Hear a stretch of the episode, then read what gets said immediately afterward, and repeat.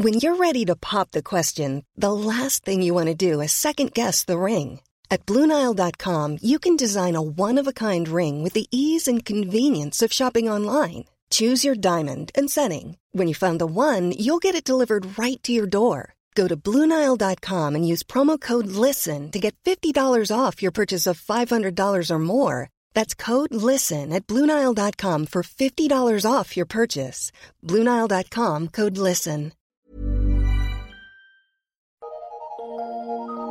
Eu sou Mário Persona e essas são as respostas que eu dei aos que me perguntaram sobre a Bíblia.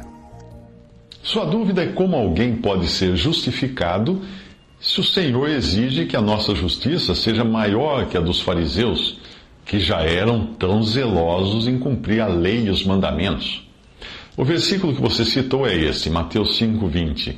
Porque vos digo que se a vossa justiça não exceder a dos escribas e fariseus, de modo nenhum entrareis no reino dos céus.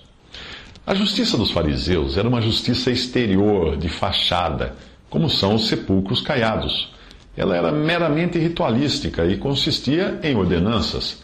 A justiça do crente em Cristo deve exceder a dos fariseus por ser de dentro para fora e não de fora para dentro. Pintar o sepulcro não altera o seu interior cheio de podridão, mas aquele que foi salvo por Cristo teve primeiro o seu interior transformado ao receber uma nova natureza. E é dessa nova natureza que procede a justiça que vem de Deus.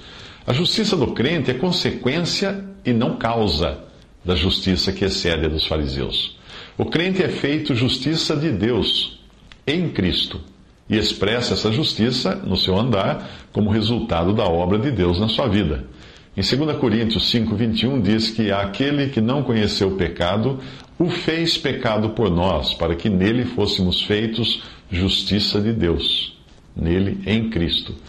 Gálatas 3,24, de maneira que a lei nos serviu de aio, aio, ou babá, ou ama seca, para nos conduzir a Cristo, para que pela fé fôssemos justificados. Romanos 3,24 diz que, sendo justificados gratuitamente pela sua graça, pela redenção que há em Cristo Jesus, etc. Vai seguindo o versículo. Romanos 5,1 diz: Tendo sido, pois, justificados pela fé, temos paz com Deus por nosso Senhor Jesus Cristo. Romanos 5,9: Logo, muito mais agora, tendo sido justificados pelo seu sangue, seremos por ele salvos da ira.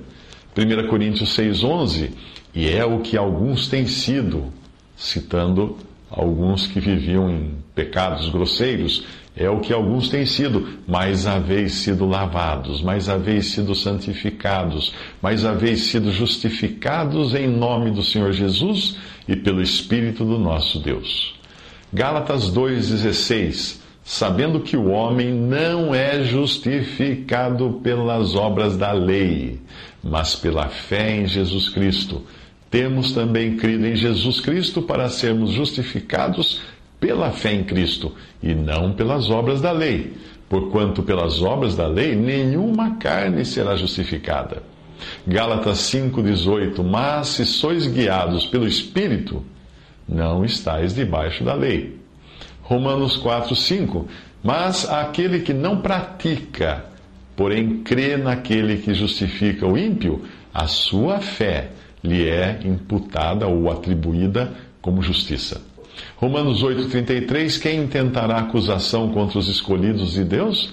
É Deus quem os justifica. Justificar, o verbo justificar significa considerar justo. Os fariseus seguiam a lei, porém não entendiam o espírito da lei. Por isso o Senhor segue na passagem de Mateus 5 falando do espírito da lei, ao tratar de seis pontos. O sexto mandamento, ou seja, o não matarás, Êxodo 20, 13, em comparação com Mateus 5, 21 a 26. O sétimo mandamento, ou seja, o não adulterarás, Êxodo 20, versículo 14 em contraste com Mateus 5, 27 a 30, que é onde o Senhor Jesus está tratando disso. A lei do divórcio, Deuteronômio 24, 1, e ali citado em Mateus 5, 31 a 32. A lei dos juramentos, Levítico 19, 12, e está sendo citado pelo Senhor em Mateus 5, 33 a 37.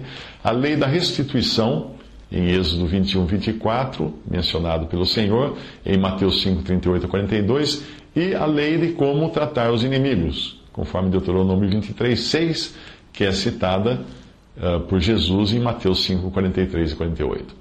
Sobre o sexto e sétimo mandamentos, o Senhor ensina uh, que não pesa somente a ação, mas a intenção do coração. A proibição não se restringe a matar ou adulterar, da maneira prática, mas inclui odiar e cobiçar no coração. Basta isto para mostrar que ninguém é justo segundo a carne e as aparências, que era como os fariseus tentavam justificar a si mesmos.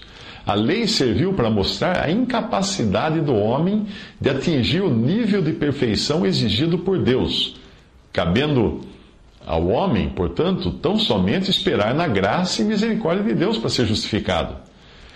Em meio aos comentários dessas seis leis, o Senhor ensina também algumas coisas. Primeiro, nenhuma oferta é aceitável a Deus enquanto existir injustiça para com o próximo.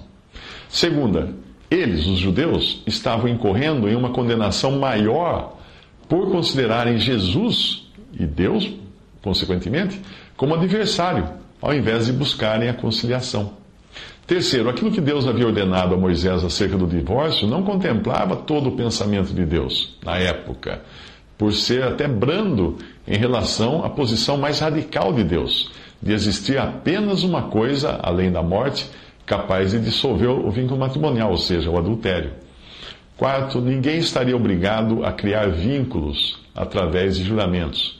Cinco, agora estava valendo o inverso do que fora dito para o homem na carne que era olho por olho e dente por dente. O Senhor Jesus falou: Eu, porém, vos digo. Invertendo, basicamente. Porque ele é o autor do, dos mandamentos, claro.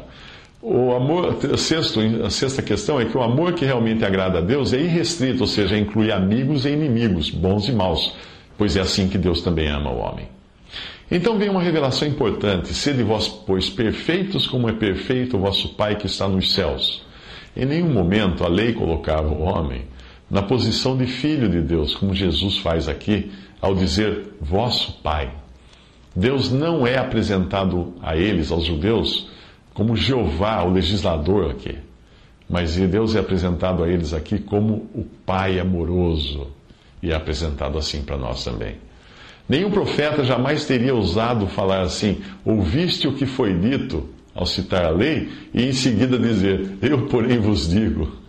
Quem jamais teria a ousadia de corrigir ou retificar os mandamentos da lei ou acrescentar coisas a eles? Isso seria uma blasfêmia, a menos que viesse da boca do mesmo que deu a lei a Moisés no Monte Sinai, o Emanuel ou Deus conosco. Tudo isso que eu disse até agora, uh, eu disse ajudado com alguns comentários de dois autores, um é uh, Darby e outro, sobrenome Hall.